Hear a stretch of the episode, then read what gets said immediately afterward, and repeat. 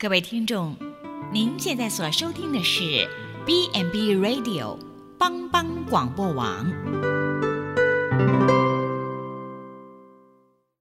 即将为您播出的是由静珠主持的《请问医师》。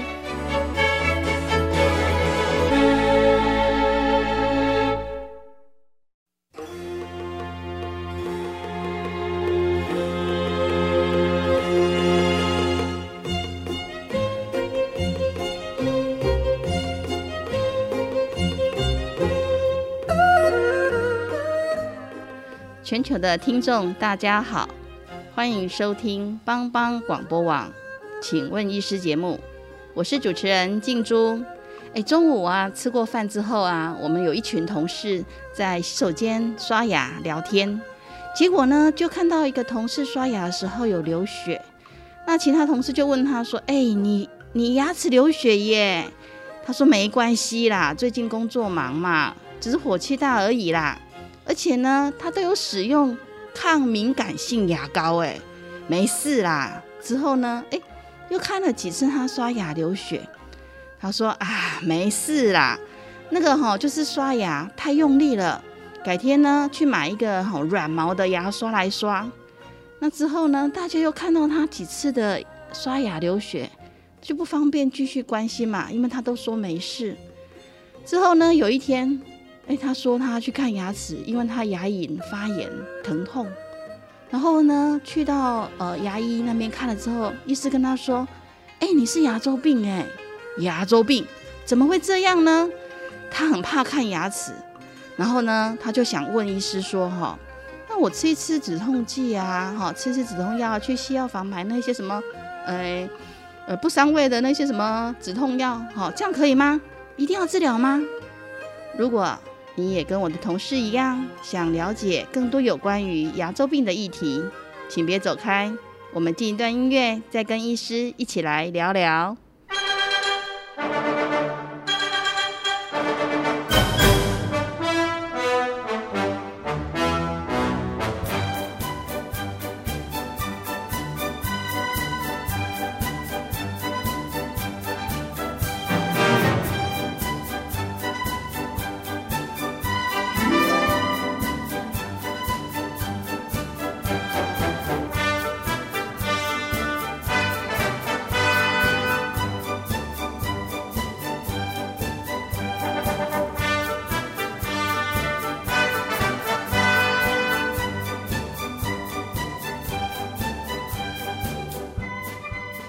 这里是帮帮广播网，请问医师节目。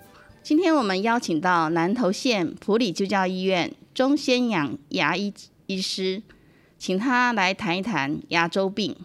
钟医师是中国医药大学牙医学系毕业之后，到美国的俄亥俄州州立大学的牙医硕士。接下来呢，哇，不得了哎，他是高雄医学大学的牙医博士。那也是我们中国医药大学牙医学系的副教授。那他曾经在中医大担任过呃牙周病的主任，那也在张基好担任过牙周病的主任以及牙医部的主任。那中医师呃主要的专长在牙周病的治疗、牙龈的整形，还有人工植牙。那现在我们中医师已经到我们当中，我们请中医师跟大家问候一下。呃。各位，呃，亲爱的全球的听众，大家好，很高兴有这个机会来这边跟各位呃谈一谈有关牙周病的呃各个面向。好，谢谢。哎，钟医师，我想请教你说哈，那我们要怎么样子知道呃自己得的是牙周病？因为我那个同事啊，就刷牙，然后呢就一直流血啊。那他呢？他都说他有有用很多的方法哎，所以呢，呃，您跟我呃可以跟我们分呃分享一下，怎么样才知道自己是得了牙周病啊？呃，这是一个非常非常非常严肃的问题。嗯，为什么呢？因为依照台湾国健署的评估，或者是全世界的评估，牙周病的罹患率，嗯，都超过了九成。九成。对，那这个九成里面当然方呃包括了轻度、中度跟重度。哇，所以牙周病还有分歧就对了。对对。那在这个情况之下，呃，口腔里面我们也知道，除了一些车祸啦、口腔癌啊这些我们不算的话，最常见的疾病就两种，一个叫做蛀牙，一个就是牙周病。嗯，刚才你有说九成嘛？对哇，那但是呢，因为我们牙医的教育跟体制上面长久以来，你称之为牙医牙医嘛，所以我们大部分都会关注在牙齿。嗯，那牙周顾名思义就是牙齿周围的问题。那周围的问题就是包括了牙肉啊、齿槽骨啊这些东西。那如果产生了问题呢，牙齿就会脱落。那脱落的时候，这个牙齿本身是没有蛀牙的，因为它的病是牙齿周围的病，不是牙齿哦，所以本就是牙身的病。齿整整个好好的，然后自己掉了这样。，对，那个就叫牙周病。哦，所以呢，您想想看，既然我们的教育跟体制走的是牙医，那现在当然有些改善了，称之为口腔医学院的啦，但是大家还是统称为牙医牙医嘛。对啊，这样比较好记。对，那就是因为这个缘故，所以呢，不管是民众也好，甚至一般的医生也好，甚至我们牙医师自己也有很大的比例也好，对于牙周病这个东西，还是不是那么的专精，不是那么的熟悉。所以在这个情况之下，我们民众怎么知道自己有得了牙周病？大家第一个印象就是刷牙流血，嗯，第二个就是说牙齿会摇，嗯，好，第三个就是说会痛、长脓包，好，或者是口臭、牙龈萎缩啊、这些东西。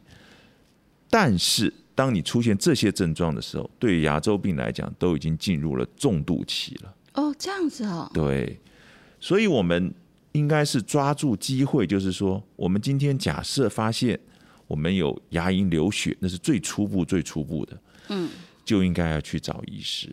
那医师帮您做一个一般的牙医师不见得会去做的检查，去抓出你的问题在初期跟中期，而不要等到生了牙包了、牙齿摇动了、牙龈萎缩了，那个很多时候都晚了。大概跟各位先提到一下，这样子什么叫做牙周病？它的范围，那么它的诊断还有自觉，那其实在这个部分，病人能够了解的真的是不多。为什么呢？因为牙周病不太会痛，跟我们平常讲牙齿蛀牙，从刚开始到后面一步一步，甚至蛀到神经，那个会痛是不一样。牙周病一般来讲不会痛。即使你牙齿摇晃了，生了脓包了，流血了，牙龈萎缩了，你也不见得会痛。哦，所以等于说，呃，钟钟医钟主任有提到说，呃，牙周病本身它是会有分期，对，那一般我们是分几期啊？一般一般就是分三期。分三期。那一般你刚才讲到说轻度、中度跟重度嘛，对。那那个轻度轻度是怎么样的时候时候叫轻度？轻度的话，以我们呃民众来讲，你就是牙龈流血嘛。嗯。那以医师的诊断来讲，它大部分就是在牙龈发炎这一块，它还没有进入到所谓的骨头的破坏。那这个时候就是轻度。那再过来一点，进入了所谓的中度跟重度的话，一般这个就会变成骨头有破坏。那骨头破坏越多的时候，呃，你的牙齿的摇晃度就会出现了。对，大概是这样子的。那刚刚也有提到说，钟医师刚才有提到，哇，这个是非常专业的耶。他说，呃，如果说一般我们在牙龈，譬如说可能有流血啊，但是还没有侵犯到骨头之前，那可能会呃，牙医可能会帮我们做一些检查。请问一下，像呃，这个是什么样的检查？在初期的时候，呃，在初期的时候，一般如果只是牙肉的发炎的话，呃，牙医大概基本上就是帮你洗洗牙吧，嗯，这是最简单的。但是有些时候，骨头的破坏还不到中度到重度的时候，牙齿是不会摇晃的。嗯，那这个时候很多哦，我们这样的病患在这个时候会被忽略掉。是因为你用 X 光去照，X 光也要骨头破坏到一个程度，它才会显现。啊。嗯、对，所以很多时候在这个初期是我们 miss 掉的 case。嗯，这个时候就要靠牙医师帮各位把关。那怎么把关？这个把关就是他们要有这样子的一个，嗯，我们说警觉性吧。他要有一些特殊的仪器，像牙周探针等等。哦，牙周探针啊？对对对。所以它是一个很特殊的东西吗？是是一个很特殊的。哇，所以就等于说还是要有一些比较特殊的一些呃检查，对，才确定说它是不是属于牙周病。对对。所以不一定单纯是用眼睛这样子单纯这样子看而已。没，完全不是，眼睛能够看是很表浅的。嗯嗯。那我们牙周病的呃。一生就一一生出来就会有牙周病吗？还是说它比较容易好发在哪些年龄层啊？呃，不是一生出来就会有牙周病，但是牙周病我们一般的观念是因为它大概都在中年以后，比如说四十岁啊、三十几岁、四十岁、五十岁，随着年龄而越来越严重。但是实际上呢，也有相当大比例的人，他大概在二十几岁，我们恒牙发完了以后，嗯，好，然后渐渐的他就会出现牙周病。那这种早发型的牙周病，或者是他进行速度特别快的牙周病，是对我们来讲是最有挑战性的。那所以您也不会觉得很稀奇，有些病人大概在三十几岁、四十岁不到，嘴巴里一颗牙都没有了，这种人不少哎，真的，那。那为什么会有牙周病？呃，牙周病基本上哈牵扯到两个问题。第一个问题就是它呃是细菌引起的，细菌它是细菌，但是它不像我们感冒啊或什么其他的，是一个细菌引起一种疾病，它是一个复复合型的一个细菌。那你里面大概牵涉到七八种主要的，还有好多种呃次要的，一环一环的。啊，它主要是来自于细菌。那另外一个就是。我们讲的简单说就是抵抗力，哦，抵抗力不好。那这个抵抗力呢，其实呃不是随便说说的，是有很多的研究已经告诉我们，某些人容易得牙周病，某些人不容易。但是因为我们不太可能去做这方面的筛选嘛，因为它的成本耗费太大了。是啊，所以我们基本上还是摆在细菌是我们可以防治的。也就是说，简单讲一句话。你如果刷牙刷得很好，你牙科看得很不错，整个控制都不错，你就算是一个容易得牙周病的体质的人，你也不会有牙周病。哦，这样。对啊，你体质不好，可是你没有细菌，没有个诱导的东西出来。但是如果你体质很好，可是你也是不管你的牙齿，那也还是很难说。哇，刚刚钟医师，嗯，钟主任讲到这个，呃，牙齿刷的很好，哎，这跟我们现在那个疫情很像，哎，因为我们现在疫情不是一直在讲说要勤洗手，要勤洗手，然后可能很多人就会想说，我要不要来喷什么喷什么一些，呃，杀菌的啦，什么一大堆。好，其实非常重要的是洗手很重要，所以呢，刚刚我们钟主任也提到说，哎，刷牙，但是。正确的刷牙也很重要，就像洗手一样。那我想问说，哇，这个牙周病既然它是有很多的菌在这个呃我们牙齿的牙，等于是牙齿周周围嘛，哈，等等的，那它这个对全身的健康会有什么影响吗？这就是一个很新的一个东西，说新也不新了，但对整个牙医发展史来讲，它是一个比较新的东西。嗯，那它的证据也不断的在呈现，就是说。如果你只有牙周病，你现在是细菌，对，可是牙周病也是肉，也是骨头嘛，对，我们刚才讲的，嗯，那这些东西跟身体全身的血管、免疫反应其实是一体的，它还是属于身体的一部分，对啊，好，或者说它也是一个器官。那在这个情况之下，你如果在你的牙肉或骨头里面啊，主要是牙肉或牙龈沟里面有一些细菌的话，这些细菌是。绝绝对对非常合理的会顺着这个血液走去全身，就算你不可能说你身体哪个地方有发炎有细菌，你说你不要跑，你就乖乖在这边睡觉，很难呐，那不可能对。所以现在已经发现了，不管是这个细菌直接去侵害到你的嗯某些器官，或者这个细菌所引起的免疫反应，它那个免疫反应的后期所引起的破坏，包括呃心脏血管疾病。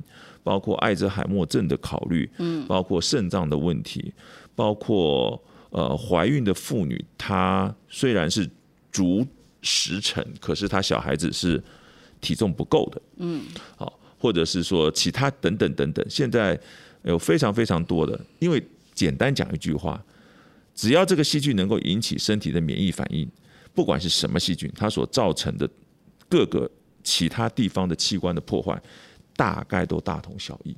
哦，这样子。对。所以其实牙周病还是要好好的去处理跟预防，哎，是是。那刚刚呃，钟主任有提到说，这个牙齿哈，牙周病的部分不是说一定是蛀牙了，然后牙齿掉，它可能是牙齿是好好的。然后呢，呃，那这时候的话，我们呃，像类似这种，比如说牙齿开始松动了，牙周病嘛哈，然后牙齿开始有一些的松动了，像我之前我爸就是这样子啊，他其实牙齿看起来就好像还蛮好的。可是呢，我我猜了，我我是没有问过他，我只是想说他在说，哎，哎呀，那个颈珠啊，我跟你说，那个牙齿开始哦，哎，就看起来外面好好的，哎，可是呢，开始开始一直松动，那我这牙齿是要保留，还是我去给它拔掉？呃，这个问题比较专业，我们用比较普通的话来说，嗯，如果有一个专业的医师，嗯，他跟你讲说这个牙齿如果是要拔掉，嗯，我们基本上是要相信他。呃，但是我知道我们国人基本上这辈子最爱他的牙齿的时候，就是当医生说要拔掉了。那在这个医生判定死刑要拔牙之前，我们很多国人是对牙齿就是不是这么的重视。嗯，这个讲起来是一件很遗憾的事情。所以每次要拔牙的时候，他就好像呃很焦虑啊，很焦虑，然后好像这个呃面对这个生离死别，非常的痛苦。基本上这个牙齿如果留下来，它会有些什么问题啊？啊，我想主持人的意思是这样解释比较简单。第一个就刚才我们讲过，这个牙齿留在这个地方，这个细菌是一直存在，这个发炎炎症反应也都是存在，它对身体所有全身健康的影响一直摆在那个地方。好，那另外一个就是说，如果你留下一个不好的牙齿，那它对周围骨头的破坏。好甚至比较不可预期，它对周围的牙齿其他的破坏，这个是我们难以掌控的。虽然我们很多研究告诉我们是会，但是它的速度有多快，这没有人能回答你。嗯，好，那这是第二个你要考虑的。第三个就是说，你把一些不是很好的牙齿，可是你勉强把它留下来，你又做上了假牙，经过个半年一年以后，要拔掉其中某一两颗牙齿的话，你的假牙你也就是重复投资了。对啊，因为他就是像我爸就是这样子啊，他那个牙齿就已经看起来就是快掉了。对。可是看起来他就说看起来还好，规长呵呵呢。对啊。然后我就说，哎，爸，你的那个牙龈也怪怪的，我看你都刷牙流流血。他说对啦，啊，所以意思就是说要不要要不要就拔掉了，然后再赶快把那个整个那个牙龈啊哈那些的把它治疗好等等的，他就很担心哎，都他说他都睡不着觉，就在问说。这个这个要怎么治疗啊？这要怎么样子啊？所以呢，哇，这个真的是这个牙牙牙周病真的是一个非常重要的议题。好，我们先休息一下，进一段音乐，再跟医师继续聊聊有关于牙周病的治疗。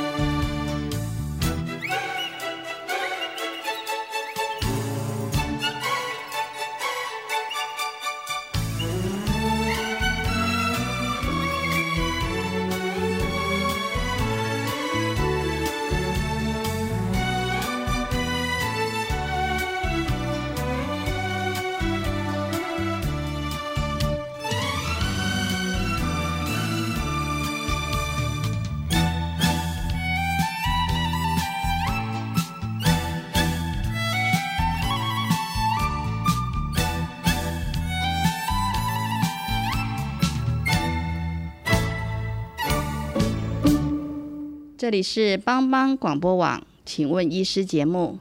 呃，我们刚刚跟钟主任聊到有关于这个牙周病的这个要不要保留这个牙齿跟这个拔牙的部分。那我想再请教一下钟医师，说这个如果我不想要去呃拔这个牙齿，或者是说我想要把它保留等等的这部分，到底跟呃我们整个牙龈，或者是说跟我们的整个健康，或者未来我们要怎么样子去做一些假牙什么，到底有关系吗？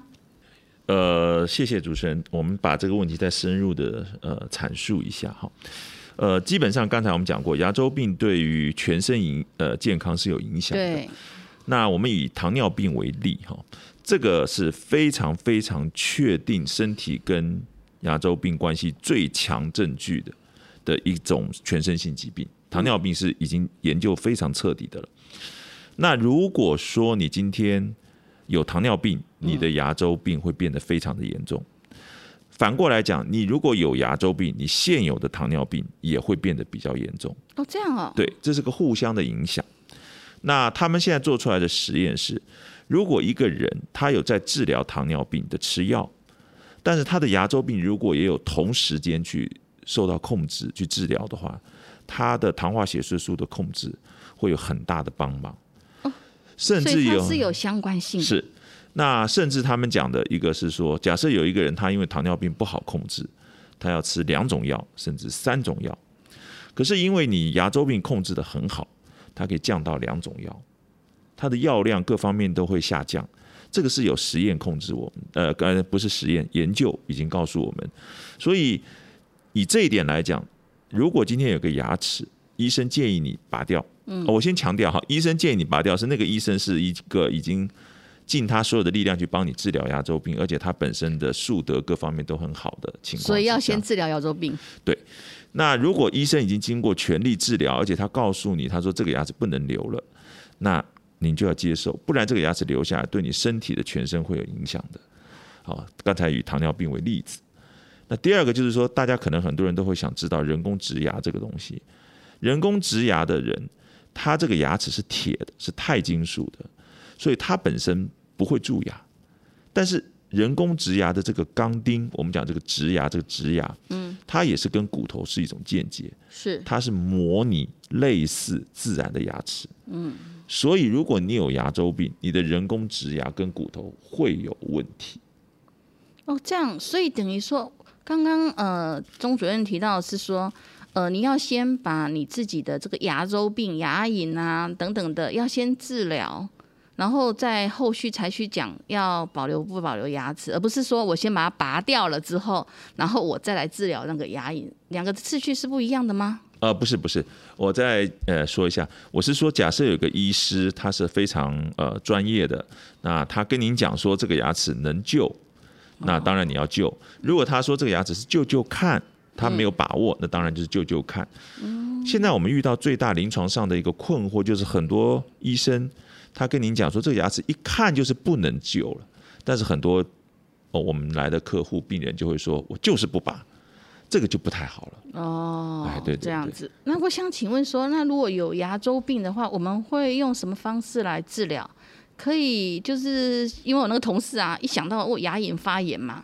他就很想说，吼，去吃吃那个呃消炎止止痛的那种普拉疼啊什么之类的。他说那不伤胃嘛。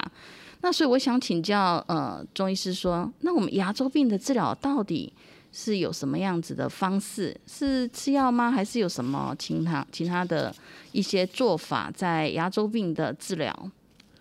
呃，基本上哈，牙周病的治疗，呃，第一步。好，我们正常的来讲，第一步一般是会做一些牙周探针的探测，看看你的严重的程度，然后我们会照 X 光，让你有一个全面的评估。接下来我们就会去做一些牙龈或者浅浅层的牙周的一些呃清洗。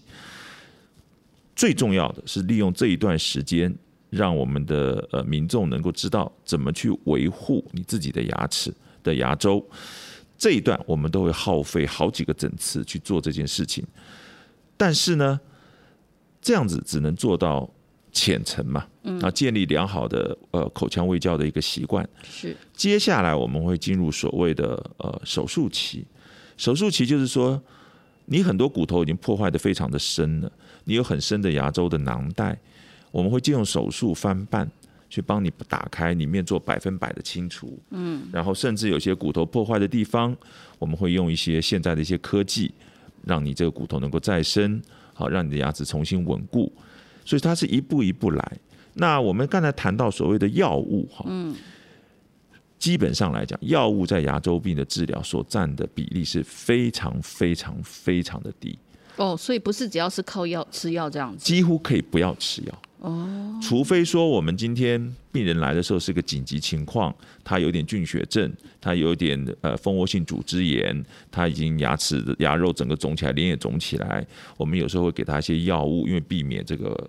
呃，疫情扩大。对啊，因为你刚刚讲说是菌嘛，所以呢就想说，那吃点止痛消炎的啊，抗生素什么之类的。对对，所以不是这个不是主最重要的。这个常常是在紧急处理的时候使用，但是到了后面，基本上我们还是用机械性的治疗，包括清除啊，大家常常听到的洗牙，那是最初最初最初的第一步。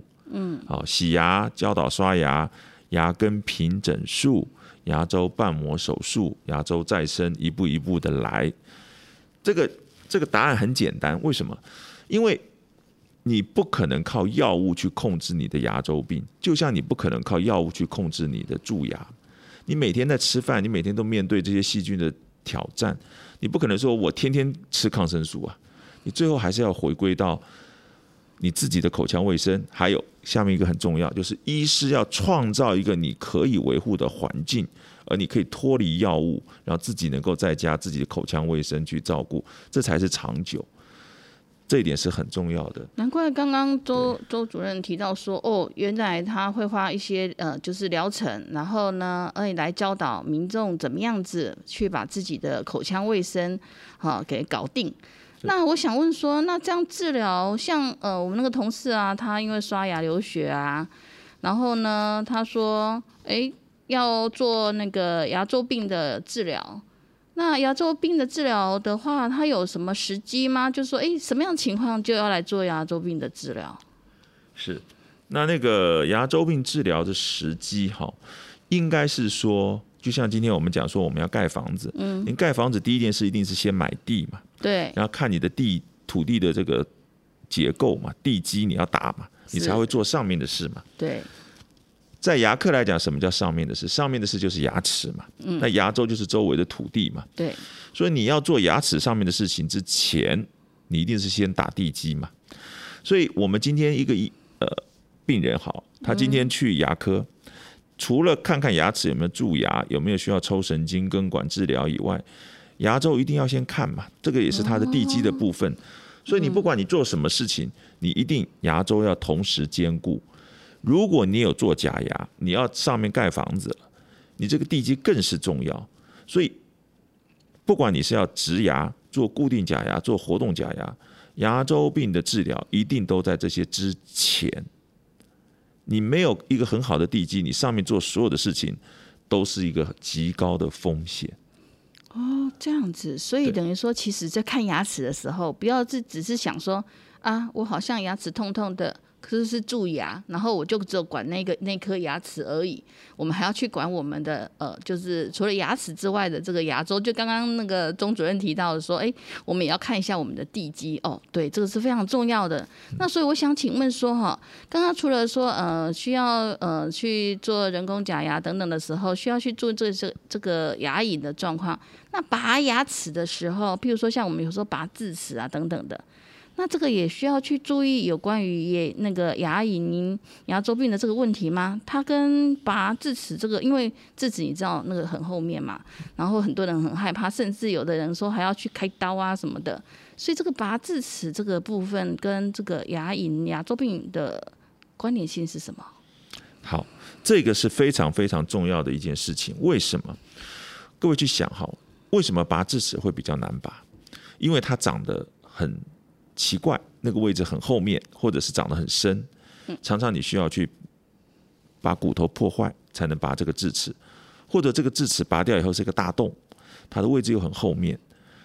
那既然它牵涉到骨头，牵涉到位置，这个牙齿拔掉以后，很少的机会，这个智齿它的那个拔掉的那个齿槽骨能够长得非常的好。如果它没有办法长得很好，它就是形成一个牙周病的一个温床。这样哦。对，所以它接下来很多人我们会发现，尤其是年轻人，各位知道拔智齿很多是年轻人嘛？对。所以很多年轻人在二十几岁或者三十岁之前去拔智齿，拔了以后，到了三十五岁、四十岁，智齿的前面那一颗牙全部都罹患牙周病，全部完蛋。为什么呢？我我现在先强调，我不是说拔智齿不应该哈，拔智齿有它的需求，有它的适应症，你本来就是要拔。但是拔了以后，如果没有在未来的时间去追踪拔掉智齿的那个伤口的愈合，它那地方形成的牙周病细菌的温床，就会造成它的前前面的那那一颗牙齿罹患牙周病，最后就是拔一个智齿，顺便前面那颗也拔掉。这个情况太普遍了。那所以这样子的话，在拔智齿的时候啊，到底要怎么去注意那个伤口？因为你这样听起来的话，确实哇，这个拔智齿跟这个后续的这些影响很大哎。那我要怎么去注意说？呃，我拔智齿拔了之后，那个，因为我们都知道智齿很大颗嘛，哈，而且呢，为为什么会去拔智齿？很多都是长得比较歪啊，或是什么情况嘛，呃，造成它不太痛或咬合有问题。那所以呢，我这样拔起来，对，确实伤口是很大颗的。那我怎么去注意说这个伤口的状况啊？这个很难，这个在我们一般民众来讲很难，就是说你可能拔完智齿。拔完了以后没有流血了，伤口好了，你就回家了。嗯，那可能你在追踪一次两次，哎，医生也是觉得你都没事了，那就回家了。对啊。可是牙周病我们讲过，它有点偏慢性，所以它这个问题会一步一步慢慢的显现出来。所以我们应该这样讲：如果您拔完智齿以后，至少要追踪半年到一年，不要太快认为没流血、伤口愈合、肉愈合了就没事了。那你未来的追踪这半年一年。你要请您的医师帮你检查一下，又回到一个问题：您的医师对牙周病这个部分，他会这么的关心，去再做术后的检查，是一个非常重要的因素。因为我们刚才讲过，牙周病的症状不是我们一般民众都能够了解的。如果你 miss 掉这一块，你拔完智齿，隔了几年就送你一颗前面那个也要拔了。是啊，对，那所以我想还是问一下，说那这样子整个牙周病的治疗到底是要花多少时间？因为我刚刚听起来的话，它其实呃是一个非常专业的题的课题，哎，它的那个整个治疗它是有一段的一个次序，而且呢，刚刚有提到说，刚开始可能还要使用什么探针啊什么的去去做一些检查等等，而且有提到说什么呃骨骨头到其实骨头的骨骨缺损。其实非常严重之后才才可以在 X 光照，呃照的时候才看得到。所以我想问说，那这样整个牙周病的治疗到底需要多少时间？它有很多步骤。对，牙周病的治疗有很多步骤，那么会依照你的病情的轻重缓急而使用的时间也会有长短。如果是轻度的刷牙流血，可能做一做呢，我们来个四五次呢。大概就没什么问题了。如果牵涉到牙周瓣膜手术的话，好，你比比如说我们今天做一个部分的手术，下个礼拜再来拆个线，啊，再做一次手术，再拆个线，整个嘴巴做完，哩哩啦啦，你这样全部加起来，牙周病你要准备个三四个月才能把它做完。那当然呢，这只是初步做完了，那效果如何？它最后的效果在评估的时候，好。你来的时候是怎么追踪评估的？你治完以后，你也要经过一段时间的愈合，再去以同样的标准再去评估一次。这个加起来有时候到一年，所以它当然不是说你每天都要来牙科，不是这个意思。是说你如果要问一个整个的疗程，它会很久，但是你前面的密集治疗两三个月，好越严重时间稍微久一点，短的话一个月以内就完成，这个时间大概都得投资下去的。对我看起来，其实这个整个牙龈的这个健康状况，其实关乎到呃整个民众的身体健康，其实非常重要。所以呢，投资时间也是很重要啦。只是我想问说，那要投资经费吗？对的，那这个我们要非常感谢呃台湾的健保哈，在以前牙周病的治疗，它的呃费用上面的确是呃高高低低、参差不齐啦。那么后面经过一些大家大概去诊所问一下都知道，有一个叫做牙周统合，牙周统合治疗基本上就是牙周瓣膜手术之前的最大的一块预备工作。那这一块呢，在目前来讲，呃，是健保给付的，也就是大家就去用健保去看就是了。那到了后面的手术的部分，最昂贵的部分，目前健保也是给付的。所以实际上来讲，民众如果能够去呃照顾到自己的牙齿，其实政府这一方面都帮大家准备好了。那到了手术的部分，如果有一些所谓的要我们讲说人造骨啊什么一些材料的话，那些部分才需要民众自费。不过坦白跟各位讲，那些费用以我自己来看，我都觉得那不是一个很便宜的东西。但是如果你真的到那个时候，这种投资也是有意义的。那原则上简单说，牙周病的治疗只要不牵涉到一些外加材料，都是健保给付。哇，所以整个其实我们国家呃，现在很多 现在很多那个呃外国的呃，就是民众听众等等，他们其实还蛮羡慕我们台湾，因为我们台湾的整个全民健保，当然也是大家一起整个医事呃系统的人员大家一起的努力啦。好，所以呢呃，像如果像在国外的话，他们可能看一个病都要非常多的钱。那在我们台湾的话，因为我们有全民健保。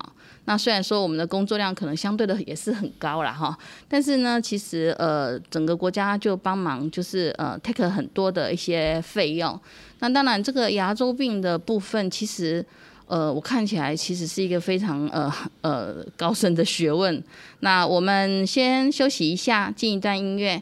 那我们再继续来聊聊，那我们到底要找哪样子的呃医师来做这个看这个呃？牙周病，因为这看起来牙周病其实非常的专业。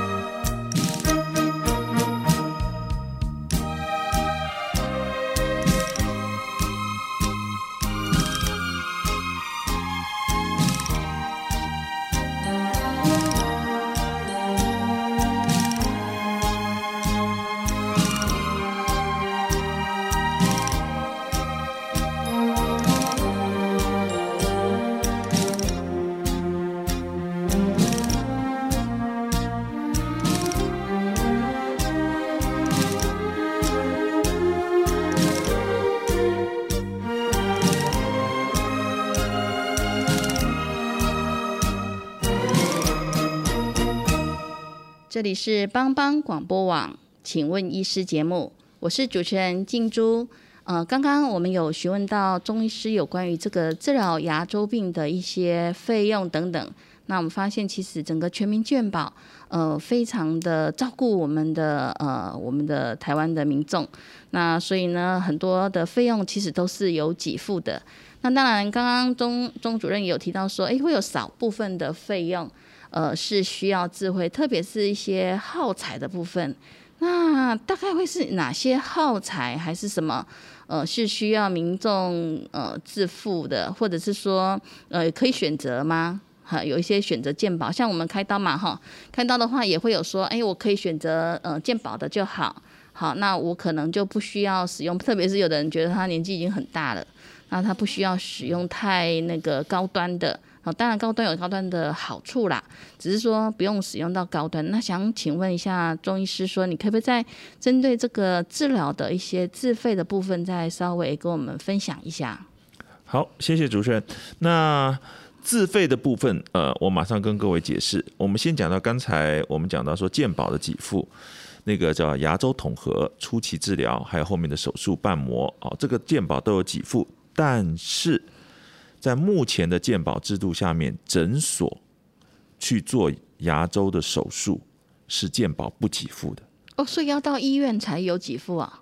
地区医院以上。哦，就是反正只要是医院，就是的牙牙科就可以给付。对对对，牙周统合这个初步治疗是全台湾的牙医医疗院所都可以实施的，但是手术没有。哦。了解，所以等于说，其实它是有分的，哈。所以呢，当然为什么要在医，因为医院其实它的整个设备、设施、设备，它其实投资相当大，所以它是有区分的，就对了。那那个自费的部分，哈，是这样的，自费的部分，呃，要看每个医生他自己的拿捏了。有的病人需要，有的病人不需要，但是做不做还是在各位呃病患自己决定。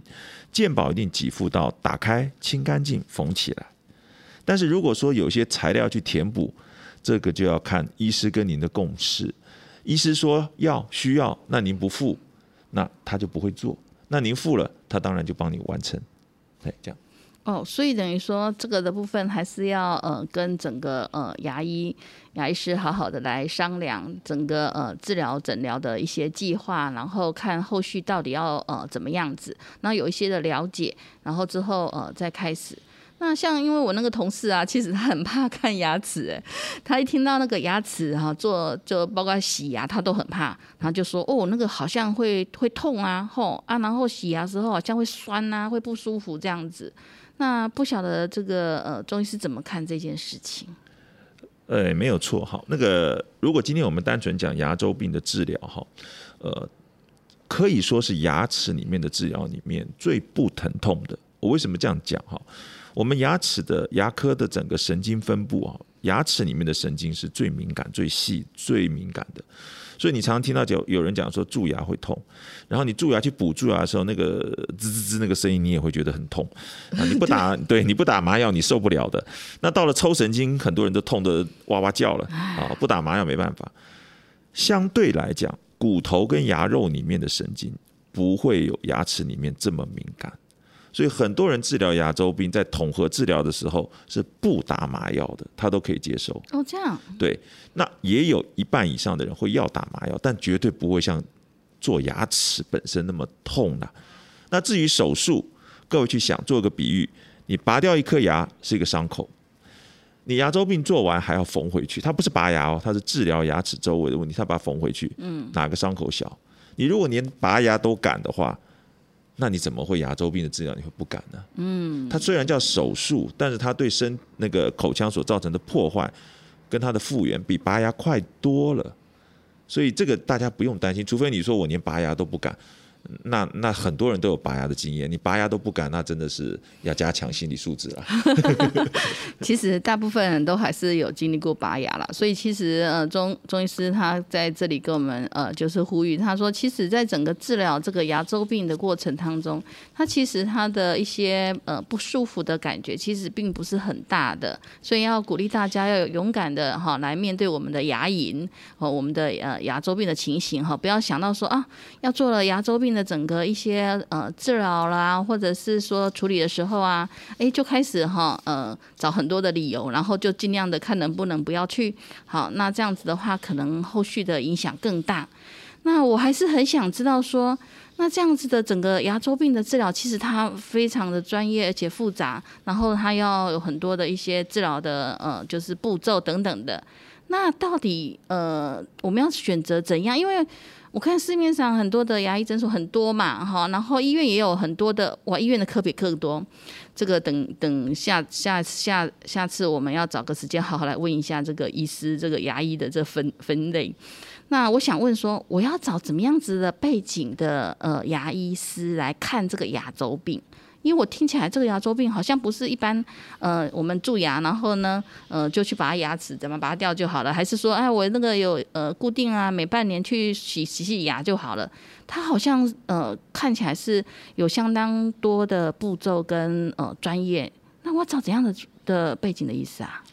是的，那原则上我们台湾的医学哈，医师部分就分三大类嘛，西医、中医、牙医嘛，这是有医师法的三大类。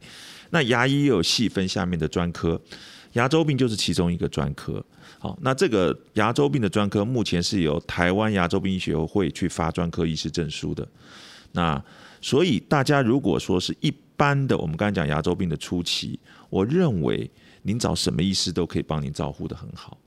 如果到了中期或者是初期的末期到后面了，当然我们要寻求有这个牙周病专科医师的。呃，背景的人帮你去治疗，好，那大家其实去诊所也好，医院也也好，你也可以去做这方面的询问，甚至你也可以去看他有没有这个背景，甚至看看他有没有这个专科证书，这是都可以的。好，那当然越到后面越分分科越细，那么呃，大家的要求会越高，嘿，大概是这样。哇，所以等于说这个牙周病的部分，它也有一个像类似我们讲的次专科的这种情况哦。